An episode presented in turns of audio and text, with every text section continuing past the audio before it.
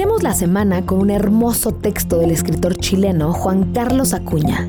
Y dice, Oh, universo hermoso, qué exuberante eres. Tú tienes sol, agua, mares, estrellas.